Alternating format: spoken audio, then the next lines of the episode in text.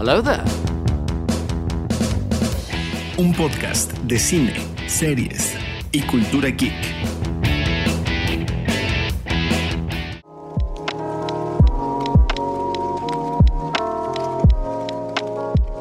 Ya llegó, ya está aquí.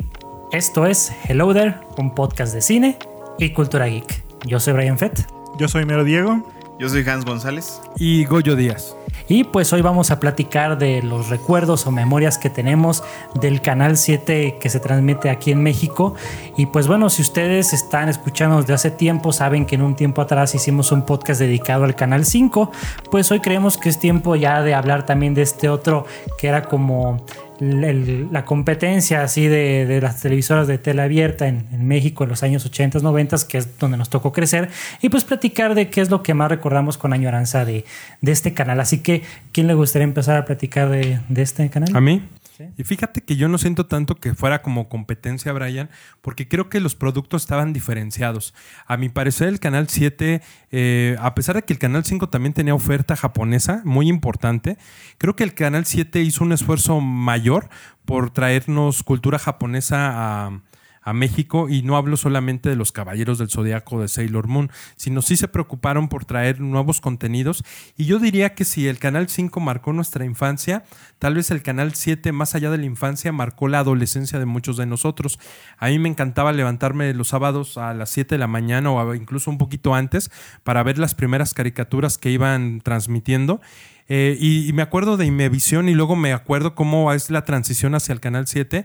Y, y me encanta que tuvieran como este tipo de, de hostes, ¿no? El carisaurio. O sea, si hablábamos de que en el Canal 5 teníamos al gato GC, al tío Gamboín y un señor mucho más viejito que una vez nos contó Diego, en el caso Bueno, de... Era más joven que el tío Gamboín. más joven. Ah, pero ya está viejito.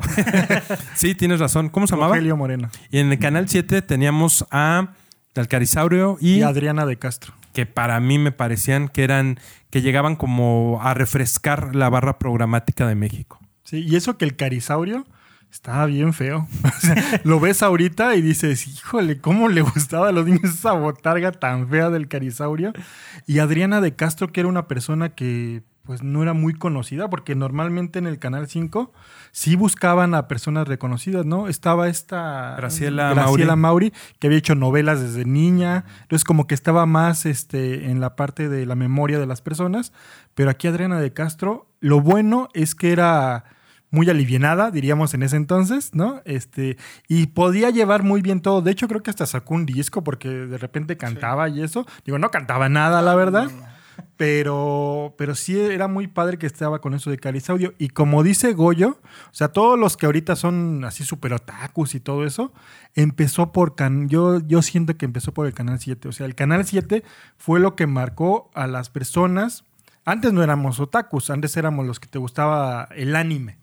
¿No? Así tal cual. Las caricaturas japonesas, era eso lo que te gustaba. Los monos chicos. Sí, por- no, porque eso es No, no, despectivo. eso, eso ya es Este, como más hacia acá. Sí, ¿no? Sí, pero era sí. decirle caricaturas japonesas, ni Sí, siquiera sabíamos que se llamaban anime. Anime. O en ¿no? muchas ocasiones ni siquiera sabíamos que eran de Japón. O las- Ay, no, no, no, no, no. Oye, tenía tres años. No, pero, pero sí veías que era muy diferente a He-Man, a los Thundercats, o sea, el tipo de animación que tenían, las formas, o sea, que veíamos, ah, o sea, el canal 7, imagínate, eh, en un mismo canal, sin ser uno de paga como Crunchyroll o como cualquiera de estos, ya tenías a Sailor Moon, los Caballeros del Zodiaco, tenías a Scaflone, tenías a, A Fly. a Fly, Las guerreras mágicas. Las guerreras mágicas. bueno. Tenías a los, sam- A los samuráis. samuráis. No, los No, gatos samuráis Canal eran en el 5. 5. Había uno que eran los Samurai Warriors, que Sí, también sí, sí. estaban eso. Los motorratones de, Mar- de Marte, Pero que aunque no no eran, no anime, eran anime. pero también eran re buenos. Pero de anime teníamos también a eh, la 5. princesa Caballero, a la princesa Ah, claro. de los mil eh, Los años. mil años, sí. La reina que era lo que decíamos que después lo tomó Daft Punk. Sí, sí, sí. Eh, ¿es increíble.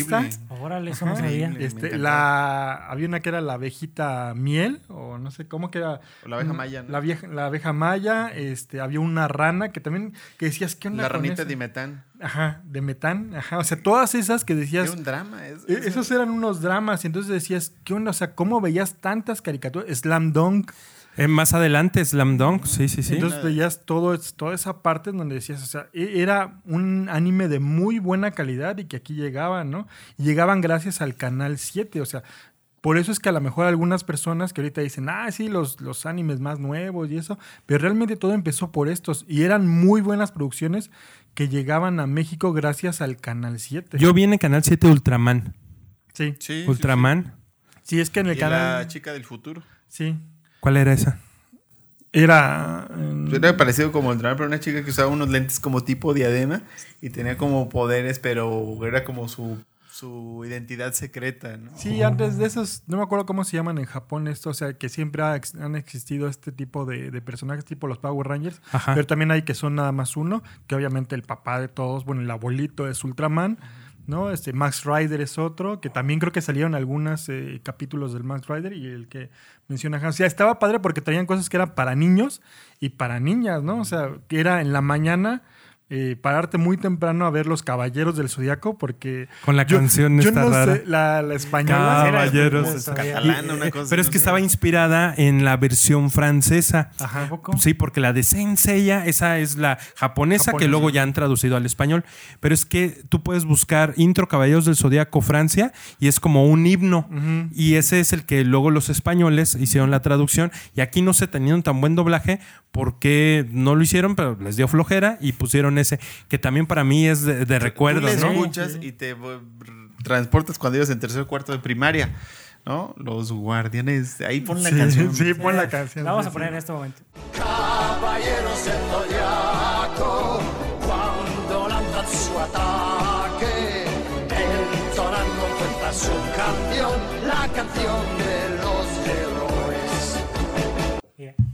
Ok, ahí está impresionante. ¿Y quién no quería traer la armadura de Sella, de, de Pegaso? Sí, ¿no? pero aparte algo muy raro, o sea, veías el intro y cuando empezabas a ver esto de que era el torneo galáctico y cómo Decías, estaba, Eso no pasa en el intro. pero aparte decías, esa armadura que sale en el intro no son la que tienen en la caricatura, ¿qué pasa? Tú comprabas los juguetes y decías, que el que yo veo tiene así el casco completo y este nada más tiene una, Una como diadema. diadema, o sea, era porque ya nosotros lle- Había llegaban desfase, cosas atrasadas y era ese desfase, pero de todas formas, yo no sé cómo le hacía porque Y es que el intro era, era de una película. No, el intro era creo que ya de lo de Asgard. Era Dependiendo cuando... la, como la saga, ¿no?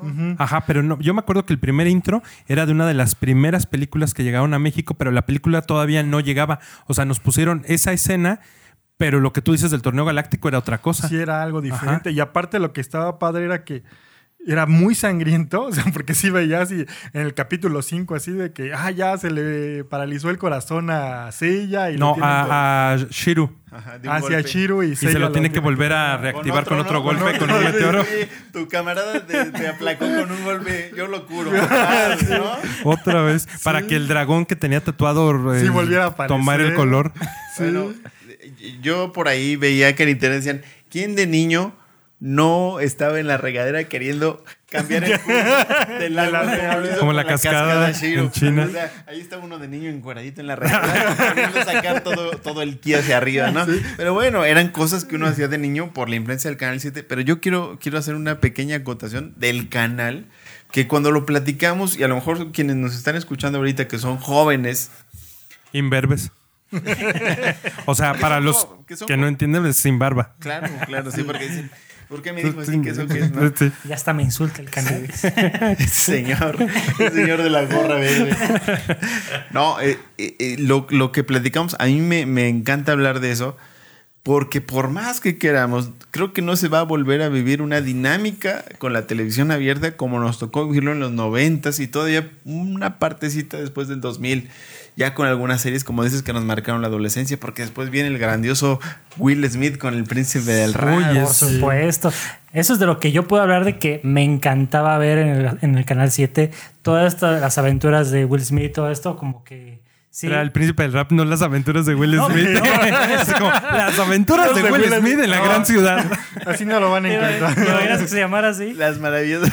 aventuras de Will No, Las fantásticas aventuras. No, esta, por eso digo, ¿Cuántos años tenías más o menos? Hubo ¿te algo muy interesante hace poquito con los chavitos de esta época que vi que sacaron una publicación de todos los sneakers que, que usó en, en las diferentes temporadas y eso ahorita es lo que está jalando con los chavos, ¿no? Sí, claro.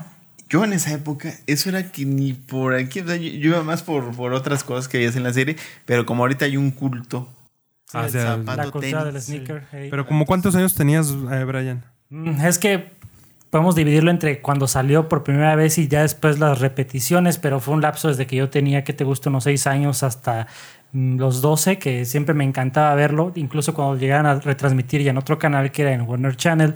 Ahí me encantaba todo este príncipe del rap porque tenía un sentido del humor tan, tan característico que a pesar de que mucho era mucha jerga que se manejaba en Estados Unidos, el doblaje era tan bueno. El doblaje. De hecho, el trabajo de Juan Carralero es increíble como la voz de Will Smith. Y para los que no sepan, este, tuve la oportunidad de hacerlo en entrevista en la edición de La Mole de este año. Les voy a dejar el link, el link aquí en la descripción para que lo puedan ver. Y no, sí, o sea, escuchar este, cuando tuve ese pequeño tramito que me empieza a cantar el intro de la canción, yo estaba así. Es que es mi infancia y me encantaba, me encanta la fecha del príncipe del rap, es una genialidad. De hecho, que le hayan puesto el príncipe del rap me parece muy bueno porque el título original de la serie va en otro sentido. Pero para nosotros, para Latinoamérica, creo que hizo mucho sentido que fuera el príncipe Del rap. del rap. Y no de Bel Air. Sí, sí, sí. Sí, porque qué referencias teníamos como niños de saber que era Bel Air, ¿no? Exacto. No, aparte la expresión de Fresh Prince no, no es algo que nos haga nos- o nos hiciera sentido en esa época. Y aparte veníamos, yo creo que le da una bocanada también a lo que estábamos consumiendo porque veníamos de ver Salvados por la Campana que nos gustaba Sí. muchísimo. Y era una joya. Era sí. Pero era una joya muy blanca. Porque- exactamente. A pesar de que tenían a Lisa Turtle, este, era una serie blanca. O sea, de blancos. Sí, de, de blancos, pero que conservaban cierto mensaje de... Pues, de, Pues todavía como de burbuja, ¿no? Sí, sí, O sí. sea, no de ver la realidad social, porque en el Príncipe del Rap hay una crítica social. No, yo, yo reciente- Empezando por el productor de Sí, la serie, que sí. es Quincy Jones. Claro. Yo, yo recientemente a mis alumnos, eh, tomando el tema de, de la discriminación y el racismo que estamos viendo en antropología, les compartí un episodio donde Carlton y Will van en el automóvil del el socio de- del despacho de su papá, es un señor muy, muy rico, que se llama ahí como Henry, Henry Ford, pero no es Ford, así de los coches. Eh, y, y resulta que los detiene la policía porque pues ve a dos chicos afroamericanos sobre un coche bastante costoso, los detiene y Carton, que vivía en una burbuja, no entendía el por qué los detenían y él decía es que la policía hizo lo que tenía que hacer. Y Will, que venía de los barrios bajos de Filadelfia, le dice, no, y esto siempre va a seguir pasando. Aunque tú hayas nacido en Bel Air y hayas ido a la mejor escuela, el color de tu piel va a determinar parte de, de tu destino y cómo te percibe la gente. Entonces, ese tipo de mensajes que recibiéramos desde la adolescencia, creo que fueron muy poderosos. Yo tenía todavía el recuerdo y me pude permitir compartírselos. Porque aparte esto sucede, creo que si no me equivoco, eso fue hasta en la primera temporada. O sea, no es como que dijéramos, ay, es que se quisieron poner listillos y ahora que un mensaje social y por eso por moda. No, siempre fue vital desde la creación del concepto de la serie, como dice Hans, de que pues teniendo a Quincy Jones como productor, pues este, este personaje que ha sido instrumental en la, en la industria de la música y del cine. Él es papá de Rashida Jones. Ujú, sí. ya con eso. ¿no? Más que nada, produjo Thriller de Michael Jackson. Y no, sí, por eso también me encanta. Incluso hay muchos clips que se han hecho virales porque simplemente el ver a Will Smith o los personajes que están tratando con estos temas tan sensibles para la sociedad son cosas que son ya atemporales. O sea que sí vemos que se visten como en los noventas, pero son temas súper increíbles que se tomaron. Y en- se está recuperando esa moda. Sí. Y además yo creo que, por ejemplo, yo soy bueno, muy fanático de, de los programas de Bill Cosby y yo creo que el príncipe del rap superó con creces digamos, la presencia de afroamericanos en, en, la televisión de Estados Unidos. Creo que todavía tuvo un mayor impacto, que Bill Cosby fue muy importante para su época, pero creo que, que Bill Cosby llegó a ciertas regiones del mundo y en cambio el príncipe del rap creo que tuvo mayor presencia a nivel mundial y sobre todo dejar un mensaje que era bueno, además del de Bill Cosby que también era bueno y había muchas enseñanzas, creo que el de Will Smith, o sea, se lo lleva. Creo que la parte importante del fenómeno de Will Smith es que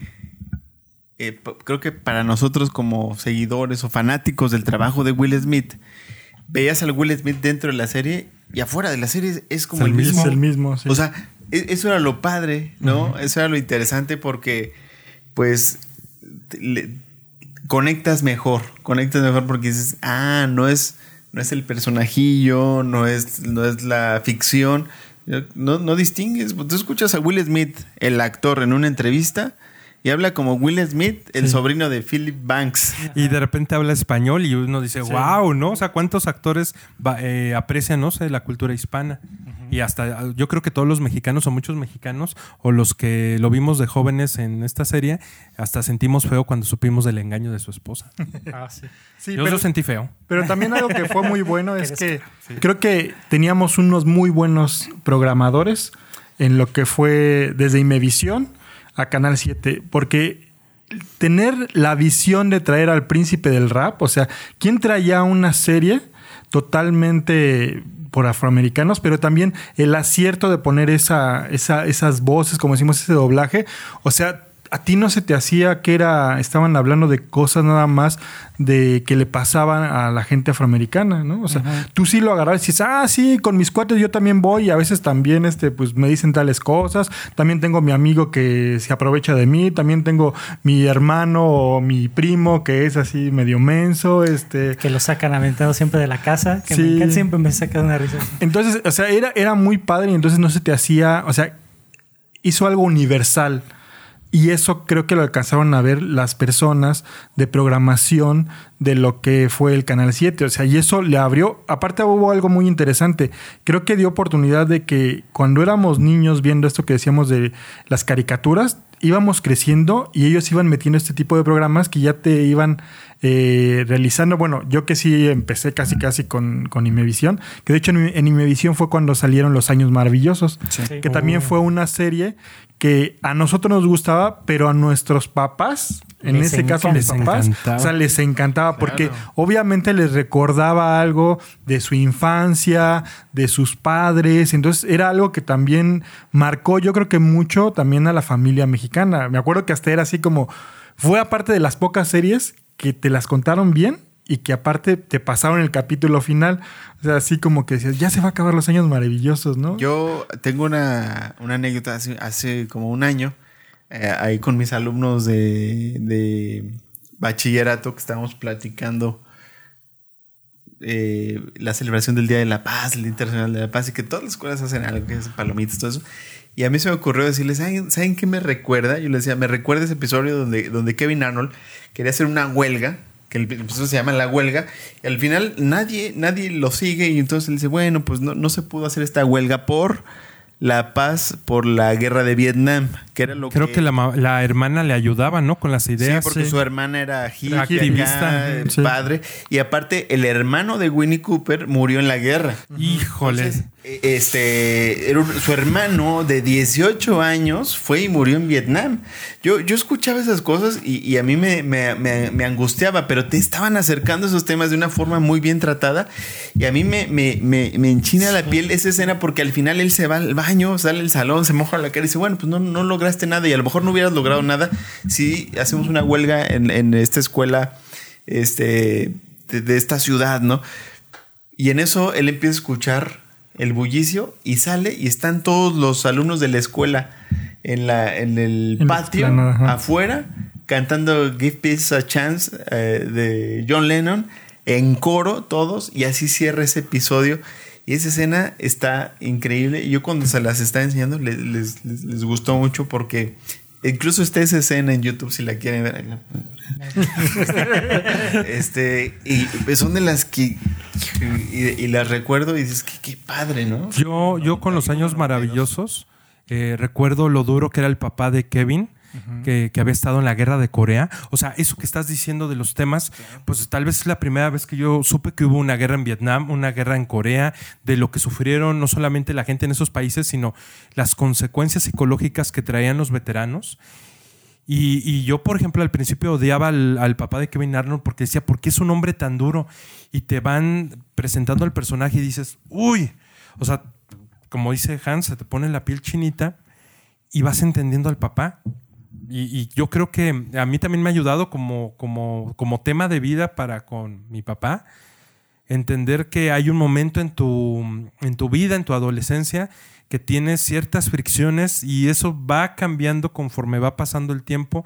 Eh, tú maduras y yo creo que también tus papás empiezan a, a tomar una perspectiva diferente de la vida. Mis papás también les encantaban los años maravillosos. No sé cómo se llama la canción, tal vez ustedes que son más este, melómanos, qué increíble canción tienen Los Años Maravillosos. Sí, la de With a Little Help from My Friends. Sí, porque desde De el- Joe Cocker. Y Exacto. es de Joe Cocker. Porque de hecho, los, desde que empiezan a sonar los primeros acordes de la canción y empieza, entra la voz de Joe Cocker, What would you do if I sang out of tune? Would you stand up and walk out on me? Me de inmediato dices Los Años Maravillosos. Sí. No piensas que es un cover de los Beatles, no piensas que, que viene de Woodstock la, la canción o yo qué sé. Exactamente, porque es la en directo. Sí, la- Ajá, versión en es vivo. la, es la versión en vivo, ni siquiera la versión de estudio. O sea, ya es increíble también. Hay que mencionar, de hecho, de, de esta de la serie de los años maravillosos. Tiene, a mi parecer, de los mejores soundtracks de cualquier serie en la Sí, historia. sí, sí. sí. De hecho, que por, de hecho han tenido tantas broncas para pasar la DVD precisamente por conseguir los derechos de cada una de, de esas De canciones. canciones. Pues tiene la, la- literal la crema innata de los artistas de los años 70 y 60. O sea, es, Sí. es Sí. increíble. Y ustedes dijeron, terminó, pudimos ver el final. Sí. Y es un final eh, emotivo. Muy eh, emotivo. Muy emotivo. Sí, sí. Y recuerda al papá. Y aparte, Híjole. algo que nos ayuda mucho, regresamos a lo bien que era el doblaje. O sea, oír al principio la voz de Goku, que Mario Castañeda, al cuando empieza Ah, un claro. capítulo, y aparte el final, Sí, sí, sí. él diciendo estas frases, o sea, estuvo muy padre que al final, les vamos a decir un spoiler, al final él comenta que el papá fallece. O sea, nunca se ve en la serie, pero él dice, ya después de que pasa esto, al año, mi papá fallece, ¿no? O sea, Un 4 de julio es el último Sí, capítulo, ¿no? Entonces, este, esta voz que te narraba al principio y al final los recuerdos de Kevin Arnold, era también algo que decías, o sea, era esa voz que ponía Mario Castañeda ayudaba muchísimo, ¿no? Te ayudaba muchísimo. Y sí, a lo mejor a veces pasaba la escena y él narraba algunas cuestiones de que, y así fue como recuerdo a Winnie Cooper, así. Y tú dices, no, o sea, sí, sí te, te, te llega. Sí, porque no solamente está haciendo la labor de traducir o de que un actor de doblaje promedio, sino que él se mete en la carne de Kevin Arnold adulto y sientes el peso de la emoción en su voz, o sea, porque sientes cuando tiene una pérdida, cuando algo no le sale bien, cuando algo pasa con su familia que quiere reconectar a lo que sea, se ponen los zapatos de- del Kevin Arnold chico y te lo transmite como adulto. Es como una, un- unas cosas que yo pienso que no cualquier actor de doblaje lo logra tan efectivo como lo hizo Mario te, Castañeda. te lleva una añoranza que de repente sientes que es tu vida. Yo de repente veía capítulos de Kevin Arnold y decía, o sea, hasta me dolía. Sí. Me dolía ver ciertas situaciones y yo, yo lo sentía como propias. Y dices, bueno, pues no eres un niño de que haya nacido en esa época, ni, pero sientes las cosas como si te hubieran... Se- Sentí cuando ganó Nixon. Pero yo creo que también eh, cumplía una función de, de traerte temas que difícilmente ibas a aprender en otro lugar. Exacto. O sea, cuando habíamos escuchado de Reagan, de Nixon, de los presidentes, o sea, porque en la televisión normalmente no se hablaba, en las series trataban de no tocar esos temas y te ibas enterando del tema de la política. Lo que dices de la hermana, de ser una activista, yo creo que a muchos les empezó a aprender la idea de llegar a otros textos, otras lecturas. eh, el tema del papá con los conflictos de los veteranos, la mamá y el empoderamiento de la mujer, cómo se fue dando poco a poco, cómo esta relación entre la hija y la mamá, el hermano scumbag, el amor de la chica de al lado. Sí. Eh, es, es durísima, ¿no? Creo que es de lo mejor que hemos tenido. Y todo siendo para clasificación para toda la familia. Nada de que no, es que vamos a tocar temas y por eso lo vamos a hacer clasificación para adultos. No, no, no, todo para que todo el mundo lo pueda comprender y para que todos agarran el tema. Y Sí. pues, no sé también qué otra serie quisieran comentar. Pues es aquí que eras de- muchas, o sea, esas que decimos que tanta añoranza, pero después también te vas a la comedia. Ciencia loca. Ciencia loca, o sea, ahí, o sea, Bien fueron muy buenos. Ciencia loca. Brian, un clipcito de ciencia loca. Pero sin música, Bueno, porque la, última vez me lo me dijeron algo así como que stop. Pero así que ya se imaginarán la rola. Así que La niñera. Sí. o sea, yo no era muy fan de la niñera, pero pegó cañoncísimo aquí en Claro, México. y paralizó eh, Estados Unidos en el capítulo final. ¿En Fue serio? una cosa Sí. impresionante. Salía en todos los noticiarios el episodio final de esa serie. Que lo interesante de esa serie es que era una sitcom hecha como la comedia de Broadway. No, era como si estuvieras viendo una, Una pequeña obra de pequeña teatro. obrita ahí por los gags, por el timing de los actores, pues, y que incluso eh, el jefe de la niñera eh, El señor Shuffle. era un productor de De teatro, teatro, ¿no? Sí. Yo nada más me acuerdo que la que salía de su amiga, perdón, esta, esta actriz que, que ol- olvidé su, su nombre, yo a ella la conocí en una película de la vida de Gaby Brimer. Esta- Yo pensé que ibas a decir la conocí en un Oxxo. Yo no. la conocí este, en otro podcast. Ay, Comprárame un pingüino. No, pero, pero eh, esa película es impresionante, es, es- es muy fuerte. Y, y después la vi haciendo comedia y no, no, como que no. Y Fíjate que a mí de lo que me gustaba de la, de la niñera era que te traía el tema del judaísmo, de lo que implicaba culturalmente los judíos en Nueva York. Porque ¿qué otras series te hablaban mucho de eso? Casi no. O sea, yo siento que el Canal 7 con sus series empezaba a politizarte, te empezaba a dar elementos culturales, mm, pues, obviamente pues son superficiales, pero te permitía tratar de explorar más, ¿no? ¿Por qué? ¿Por qué hablan de los judíos? ¿Por qué era tanto la importancia de que buscaran un, un esposo doctor o, o abogado, no sé? Y pues era como la presión en el judaísmo o en esos grupos. Conocerlos. Para muchos eran temas que probablemente no habíamos escuchado hasta que vimos estos programas. Sí. Y es que aparte, eh, la ciudad mexicana se apropia de esto, ¿no? Entonces, había muchas mujeres que sí decían, pero ¿por qué dicen que se viste mal la niñera? Si ellas se vestían más o menos parecido. ¿Cómo se llamaba la que hacía Anabel Ferreira? Era Naka, no. Coralia. Coralia, secretaria, Coralia. Era Ajá. como... Como una Sí, niñera. como una niñera. Y la voz que hacía, ¿no? O sea, toda esa parte, o sea, digo, la sociedad mexicana decía, sí, sí me siento identificado. O sea, sí, yo creo que sí, algunas cosas sí. Y esto era padre porque te lo hacía universal, ¿no? Y según entiendo, podría ser vecina de Spider-Man, ¿no? Ya, ¿No, no- no- no eran de Queens los dos? Sí. No recuerdo, pero puede Sí, que Spider-Man es de Es Queens. de. Entonces ahí son del barrio, ¿no? Del mismo barrio. Sí, no, pero. Y, Ahora entiendo la última tía May. Sí. Ahora entiendo la última tía May. Todo tiene sentido. Y también ahí conocimos a Dougie Hauser. Médico. Uh, que podía recetar, pero no podía tomar eh, cerveza, no podía comprar cerveza por la edad. Dougie Hauser es este Neil Patrick Neil Patrick Harris, Harris. que yo la primera vez que, que escuché de Neil Patrick Harris no fue con, con esta serie que dices de médico, ¿cómo se llamaba? eh, Dougie Dougie Hauser. Hauser. Du- Dougie Hauser, sino fue en Los Simpsons. Ah, sí. ¿Te acuerdas? ¿Te acuerdas de El qué pequeño padrino, el episodio del Sí. pequeño. Pon ahí un clip de Sí, yo creo que sí lo puedes poner, ¿no? Así Eh, volteado. Siete cinco segundos minutos, ahí. Cinco eh. segundos. Sí, porque dice, y como Bart Simpson, Neil Patrick Harris. Pero que ahorita ustedes, eh, muchos de los que nos están escuchando, lo conocieron por la serie de How I Met Your Mother. Sí, y aquí en Dougie Hauser también estaba padre porque al final, o sea, si la buscan algo, también pone un clip ahí, al final escribe en su diario, pero como él era eh, muy tecnológico también, escribe en una computadora. Y eso era wow. Sí, o sea, está escribiendo su diario en una computadora. Que en aquella época, 92, 93, decías, claro, pues es que es médico, por eso tiene una computadora, ¿no? No tiene un diario, hace un cuadernito, nada. Y también- No escribe en papel como una bestia. ¿no? este es un hombre letrado. Con todo. En computadora, que pues para el tiempo fue muy novedoso, Sí, ¿no? sí, sí. Y bueno, también estamos ahorita de las series y todo, pero ahorita girando un poquito a una producción nacional, este, si me equivoco, por favor, corríjanme, pero no es aquí donde conocimos Nintendo Manía. No recuerdo si en la mañana, más bien, no sé si era en el 13 o en el 7. ¿Ustedes se acuerdan? El 7. Sí, era en el 7. Sí, debió ser sido en Era el dentro 7. de la barra de, eh, ¿De Caritele? Caritele, ¿no?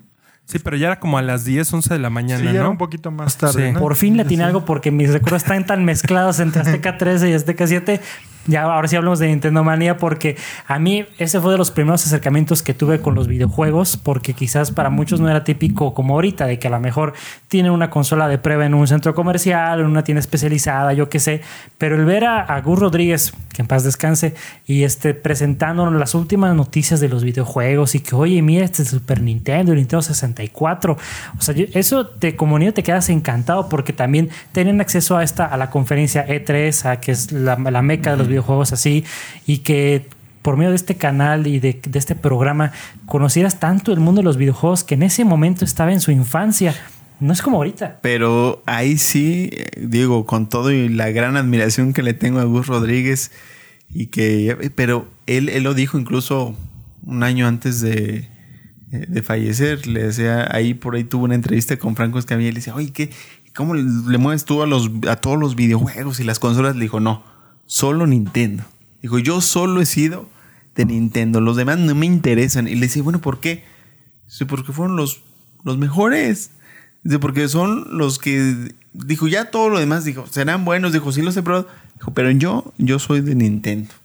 Y, y no me gusta, bueno, me gustaría creer que quizás también por ahí viene la expresión de que muchos de nuestros papás, cuando éramos niños o más jóvenes ustedes, que cuando se refieren a una consola de videojuegos, pues es tu Nintendo. Todo es el Nintendo. Sí, porque de ahí tenemos ya grabado en el léxico quizás Nintendo Manía, que el Nintendo, Nintendo, Nintendo.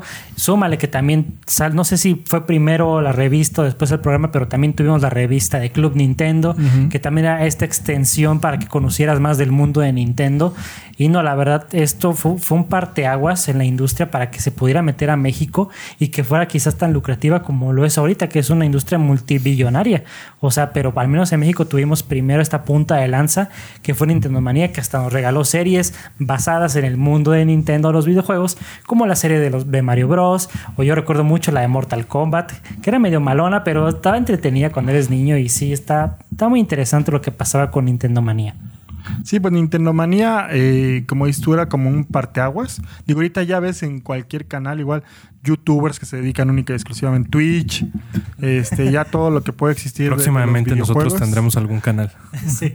Este, pero sí, o sea, ahí también encontrar eh, la fórmula perfecta, porque era Gus, pero tú decías, ¿cómo un señor ya grande está jugando videojuegos? Pero ese no? señor yo creo que tendría la edad de nosotros o más joven, ¿no? Cuando... Pero es que en ese entonces ver un, o sea, Te era, sorprendía. era cuando tú como niño veías a alguien de 20 años y decías, ya está anciano. Sí, O sea, sí, entonces eso, meter ahí conocimos creo que a Maggie Heggie sí. Ujú.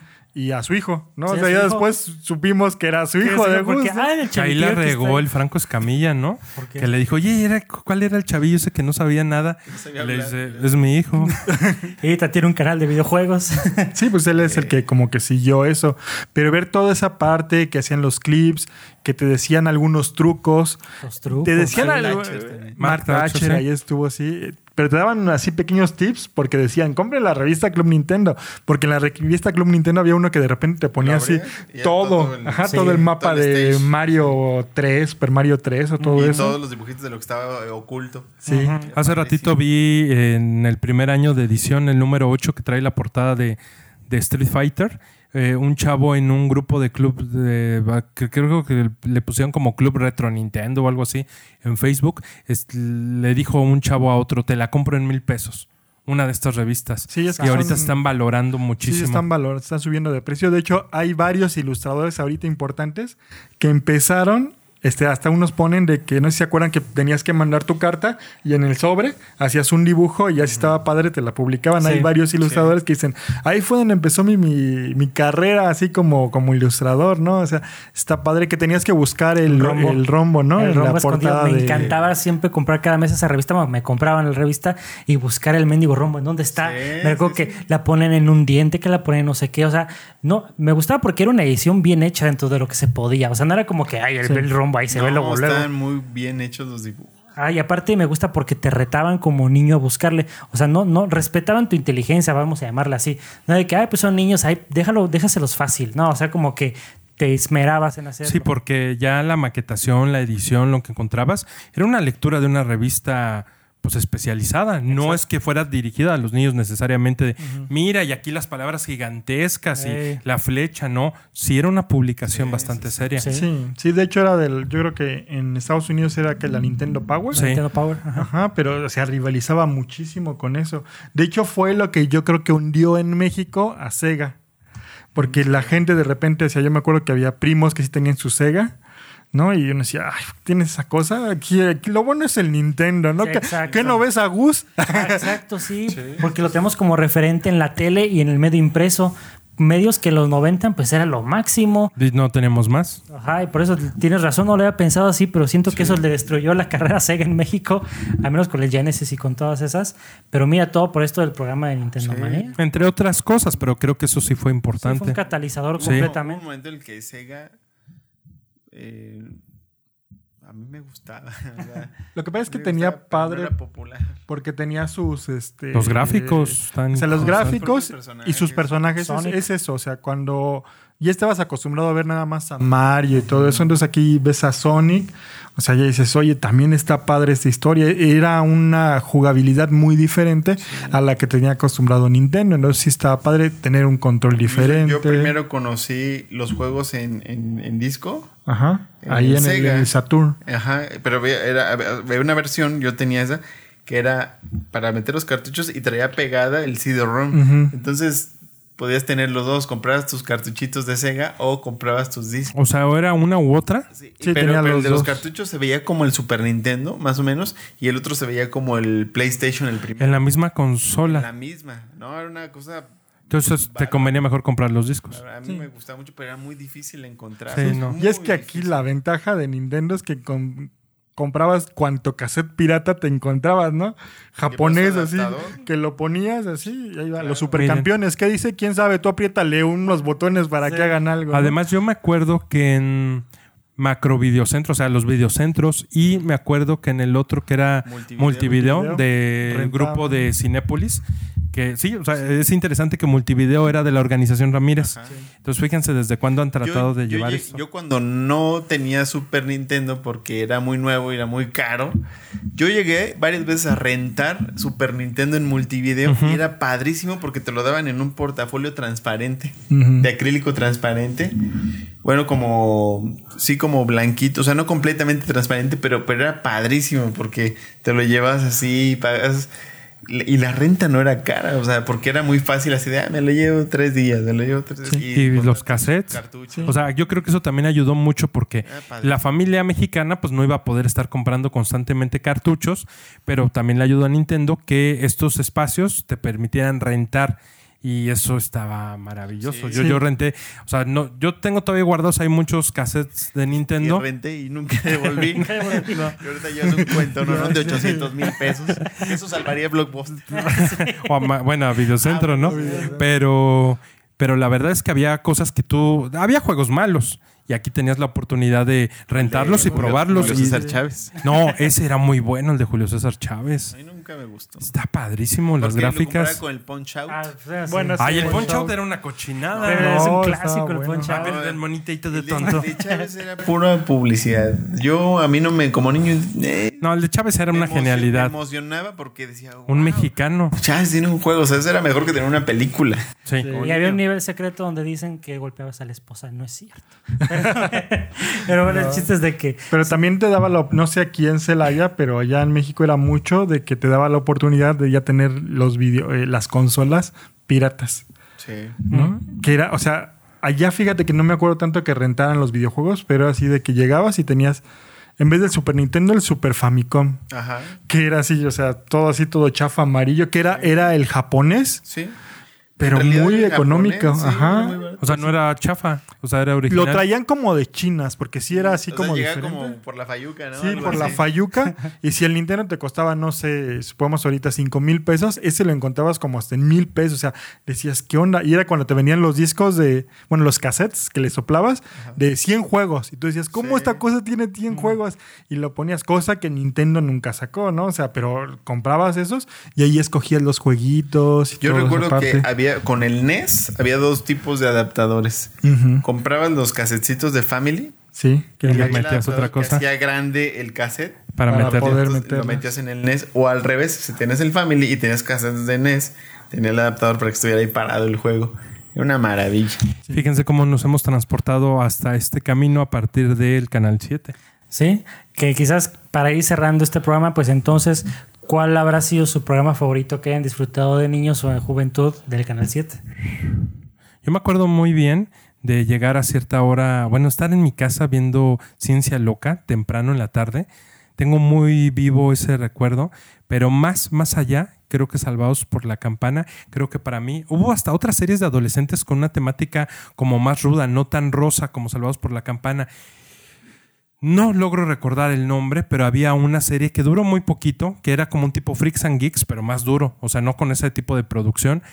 No me acuerdo, pero me acuerdo mucho de Salvados por la Campana y Sueños de California. Yo creo que para mí son lo más representativo del Canal 7, Salvados por la Campana y Sueños de California, que serían más salvados, y un poquito más joven, pues Los Caballeros del Zodíaco, definitivamente. Hans. Yo, en la parte de, de la infancia, definitivamente los Caballeros del Zodiaco. Y en la adolescencia me quedo con Ciencia Loca y el Príncipe del Rap. Diego. O sea, a mí me tocó en la infancia los años maravillosos y yo tengo un, un muy buen recuerdo porque era como la familia, ¿no? O sea, esa parte de ver a mi tía y a mi mamá llorando así con los años maravillosos y que sí te causaban como niño algo así, y les preguntaba, ¿y tú por qué estás llorando? Es que yo me acuerdo de que tu abuelito o algo así, o sea, sí te transportaba. Entonces, los años maravillosos sí, y bueno, a mí me tocó más bien de adolescente ya los caballeros del zodiaco, yo creo que ese fue un parteaguas. O sea, es algo en donde era horrible. No se les pasaba que acababa la serie de las 12 casas y decías, y te pasaban el capítulo. Y en el siguiente programa una nueva historia y tú, sí, y te despertabas a las 8 de la mañana así. Y empezaban, aquí están los caballitos. ¡No! El torneo galáctico otra vez. Y te lo chutabas todo. Todo. Pero los volvías y los vimos como 20 veces. o sea, no nos importaba. Eh, Dragon Ball en el canal 5 también lo el vimos canal. como 20 veces. Pero es que este, pararte el sábado como a las 7 de la sí. mañana, sí, sí. Era un esfuerzo. Yo paraba a mi hermano así, y él, ya déjame dormir, ya van a empezar los caballeros, ya eso paraba así todo contento. Y en el torneo galáctico. Con la espada de... de He-Man. ¡Órale, párate! En el, el torneo galáctico es la única vez donde Sean se ve así que es como. así, Más rudo. Machín. Porque sí, es de que agarra la, la cadena y te vas a quedar sin mano o algo así, les dice. Sí, porque generaba como todo un como torbellino, electricidad ¿no? y todo Sí. eso. Y dices, ay, ahí sí ya después sale todo lo. eh, Bueno, se hizo más, más, este, más fino. Sí, ¿no? Sí. Más De hecho, ya lo cambiaron por una mujer en la Ya, versión. Ya en la versión en 3D. La nueva versión, sí, ya. Ya No. definitivamente. ya Sí. le quitaron lo suavecito. Ya se la estamos cantando, ya déjalo que se transforme. Pues está bien, ¿no? Sí, ya es, ya es mujer. Creo pues. que, que ese personaje queda bien porque no lo sientes tan diferente. O sea, no se siente como el cambio. Es de esos cambios que dices, No, no Eh, queda nada mal, quedó, queda bien. Pero que creo, han hecho eso a Iki. Pues no. Creo que hay una versión de los caballeros Hay una femenina, ¿no? Ajá, sí. O sea, no son los mismos, es una Pero hay una nueva historia. Y todo Pero, Pero hablando la de la cuestión de la feminidad, yo creo que algo que fue interesante fue Sailor Moon. Porque Ah, Sailor sí, Moon, claro. tal vez nosotros de niños decíamos, no, ¿cómo voy a ver una. No, yo sí veía de- Sailor Moon. veía. Sí, ¿qué Yo también pasa, la vi. No, por eso. o todos sea, lo ubicamos completamente. Es que uno como niño tal vez tenía la impresión de que no, ¿cómo voy a ver una caricatura de niñas? Pero creo que esta, esta caricatura fue tan interesante que, que no tiene ningún tipo de carga. O sea, de que cualquier niño la vio, yo creo que la Sí, disfrutamos como cualquier Porque, no persona. era, porque desde New York creo que era más sonado así como la diferencia que dijeras, ay, te gusta Candy Candy porque esa sí era más de niñas. O Pero por ejemplo- tenía muchos elementos de acción que la hacía muy atractiva para todos. O si se acuerdan de este documental de, de Toys That Made Us, que decían cómo Shira llegó a perjudicar Ah, la venta de, de He-Man. Entonces Sí, sí, uno sí. podría decir, no, no voy a ver Sailor Moon porque pues es de niñas. Y al contrario, siento que, que le apoyó mucho que el público masculino, o sea, infantil, también aceptara Sailor Moon. Sí, porque fue súper popular. O sea, aquí yo, en yo, yo diría, no, no, no sé si sería correcto que dijera que estaban al nivel, pero yo creo que Yo creo sí que estaban sí. al nivel Sí, de sí, audiencias. Sí, completamente. Sailor Moon y Caballeros. No, pero yo creo que lo interesante de Sailor Moon es que sigue insertada en la cultura popular. Me- y mexicana. Sí. y en México. Es decir, ya gente sigue conservando la estética, la estética que promovieron en ese entonces con la caricatura. Y eso, lo que decíamos en el podcast anterior, ya más allá de los premios, el reconocimiento, lo que hayan ganado, el que ya estén en el ADN de la cultura popular,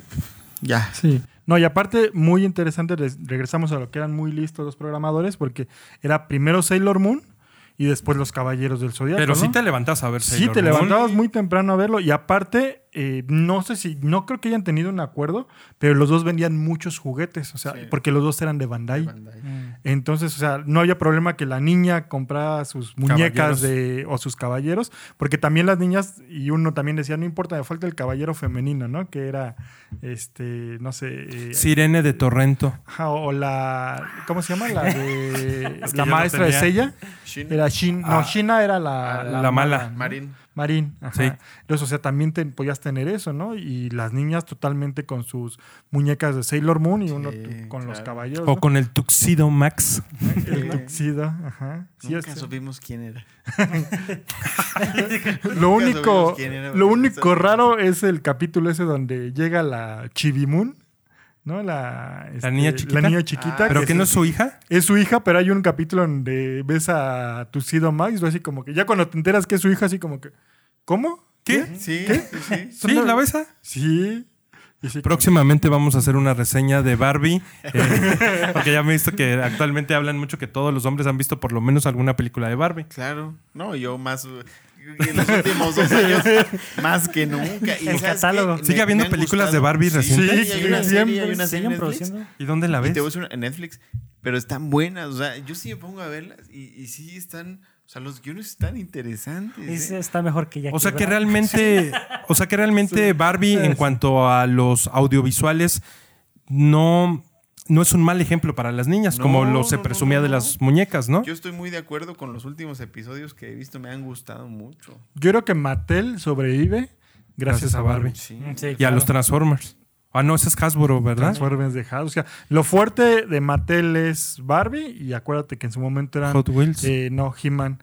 Pero He-Man, pues ya... los o sea, Hot Wheels de quién son? También es de, de ¿Y Mattel. ya no se venden tanto? Pues sí, pero- pero... yo creo que, o sea, una Barbie... O sea, yo ahorita encuentras muñecas Barbies de nuevas de dos mil, tres mil pesos y la gente la está comprando. Pues sí, pues si nosotros queremos de Robotech y de Transformers y de todo eso. No, Este o- ataque a los titanes. o cuando salió a la venta Lisa Corazón de León. Ah, pero esa era carísima, nada más la pudo comprar. Smithers. ¿no? Eh, No, Smithers no la compró, pero acuérdate que la compró la hija de Kent Brockman. Ah, sí. Sí. Mira, papi, escucha lo que dice. Y ya escribe un artículo.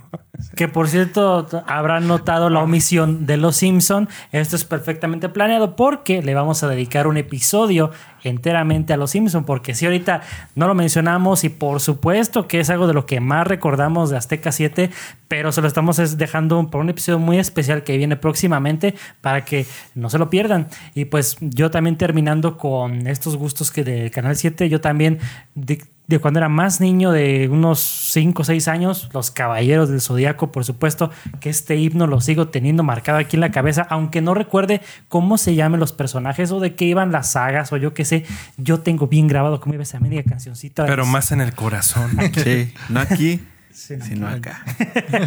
y este y también como lo hemos comentado pues es de mis series favoritas por supuesto el príncipe del rap. O sea es una serie que para mí yo la puedo ver mil veces en mi vida y nunca me voy a cansar. La puedo ver en inglés y en español. La disfruto casi igual.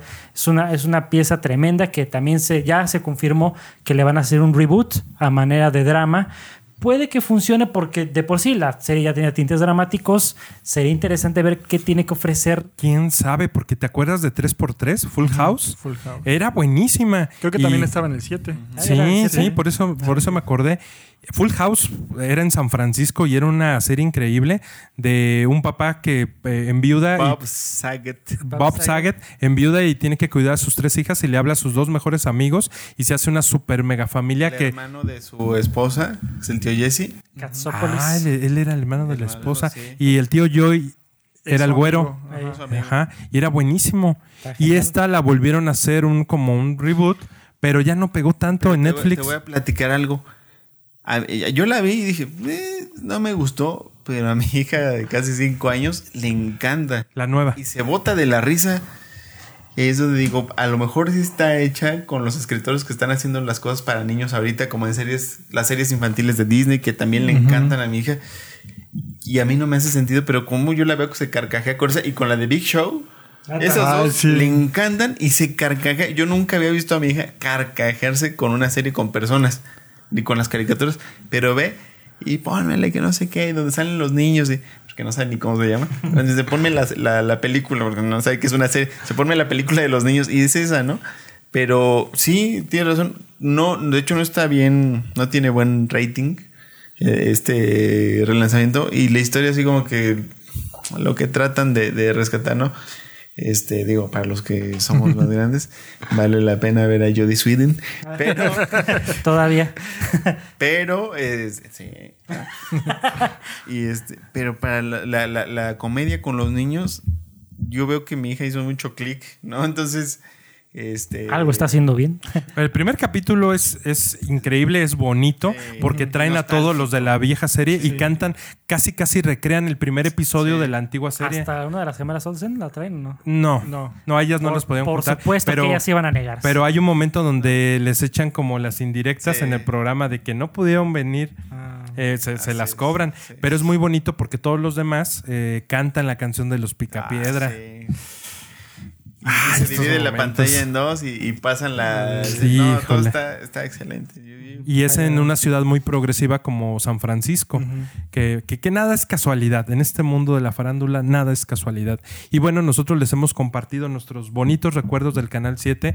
Ojalá que los podescuchas y también los que nos ven en YouTube puedan dejarnos ahí sus comentarios de qué series nos faltaron, de cuáles les gustaría que platicáramos. Además de Los Simpson, creo que por ahí hay muchas otras que en, el, que en el recuerdo o en el mismo olvido se nos quedan como este personaje de Pixar que, que tuvo que dejar que alegría. es que hoy la estaba escuchando y, y me dio mucha tristeza escuchar este episodio, Hans, cómo te desgarrabas porque dejaban a, a este elefante rosa ahí en el mundo de los Pero recuerdos. ya explicamos que, que- que- Se va a activar otra vez. Dios mío. No, bueno, pero hay que decir a la gente que tenemos que hablar del canal 7. No del canal 13, porque el canal 13, entre más lo cuentan, pues más me, me- me lleva al olvido de, de- de- de la infancia, porque el 13 eran novelas, Noticiero. noticiero y, los hechos de Y peluche. ventaneando. ah, vente. Que yo por ahí tengo todavía mi disco de hechos de peluche. Yo, yo tomo- no, De- no sé si aquí por aquí esté, pero sí lo recuerdo Sí, Sí, los sí, has de eh, tener. claro. Te cambio la pala por el bat. fue un- Ah, sí, Te cambio la pala por el buen- Aprovecharon bien la coyuntura, creo. Y, Y en tiempos difíciles. y Sí. no sé quiénes eran los escritores, pero Ah, bueno. estaban muy ágiles. Que de hecho también rápidamente, porque se nos está olvidando, no sé si también fue en el en Azteca 7, de estas coberturas de los mundiales donde veíamos al Wiri Wiri, o eso fue en el 13. Pues es que eran los dos. O sea, en el 7 era cubrir todo, eh, casi todo el día de los, Del de deporte. los deportes. Y el Wiri Wiri era en el. O sea, es algo por lo que yo creo que más recuerdas. Eh, igual, yo creo que desde mi visión, ¿no? Es que desde Imevisión Porque eh, Wiri Wiri o sea, el programa, porque no se llama el Wiri Wiri, ¿no? El- Es el, el programa, de Andrés Bustamante. eh, pero era el Wiri Wiri, así se llama el, El programa. era el Wiri Wiri. Ajá, y era en Imevisión. Y también tuvo un programa donde él ya era como Andrés Bustamante, como su vida, como si fuera una serie de televisión. No, tuvo uno que era como con niños. Los cuentos del espejo. Los cuentos Ajá. del- Que salía de un mimo que se llamaba Timo. Sí. Pero eso era cuando Pero éramos más ese niños. era en el 7, ¿no? Y- y- De- Imevisión. pero, pero en el 7 En de el siete, Imevisión era en el 7. Y, no, y lo interesante de eso es que es, al- eh, digo, para mí es un tipo genial porque cuando en la mañana, el sábado tenía los cuentos del espejo y el domingo en la noche tenía el Wiri Wiri, Wiri. Era un tipo de 21, 22 años. Sí. era muy joven. Era, era un que todavía estaba estudiando la, la carrera carrera. de comunicación. Fue de los cierto, primeros, ¿no? La primera generación de la carrera de ciencias de la comunicación en México. Entonces, a los 21 años, a ver, aviéntate un programa. Tener dos mañana programas. No, cualquiera. programa la verdad es que un tipo, porque no es muy viejo. Nosotros podríamos creer que es muy grande, pero está apenas como en los 50 y tantos años. Pero podríamos pensar que es más grande si tomamos en cuenta que esos programas son del 88, 89. Ahí. ¿No? Pues nada más para no olvidarnos de Andrés Bustamante, pero pues sí, este también recordando como lo dice Goyo, escríbanos a los comentarios cuál era lo que más veías de niño en Azteca 7 y pues así es como damos por concluida esta edición de, de este podcast en video y en audio. Te agradecemos mucho por escucharnos, por ver este video. Si te gusta este video, no olvides darle like, eh, considera suscribirte, nos vas a ayudar muchísimo a seguir produciendo el contenido para el canal y pues también dale click a la campanita para que no te pierdas este, nuestros siguientes videos porque estamos produciendo videos cada semana. También síguenos en nuestras redes sociales donde estamos publicando contenido de cine, series, cultura geek. Es una extensión de lo que Anime. hablamos. Anime también, hay las recomendaciones de Goyo cada semana. Si te gusta lo que hablamos aquí, uff, espérate a redes sociales, ahí nos extendemos todavía más. Así que pues nos despedimos por esta ocasión. Yo soy Brian Fett. Yo soy Mero Diego. Yo soy Hans González. Pensé que ibas a decir Hans Carisaurio o iba, algo a así. decir, iba a decir Hans Savage. Yo soy Goyo Díaz. Hasta la próxima.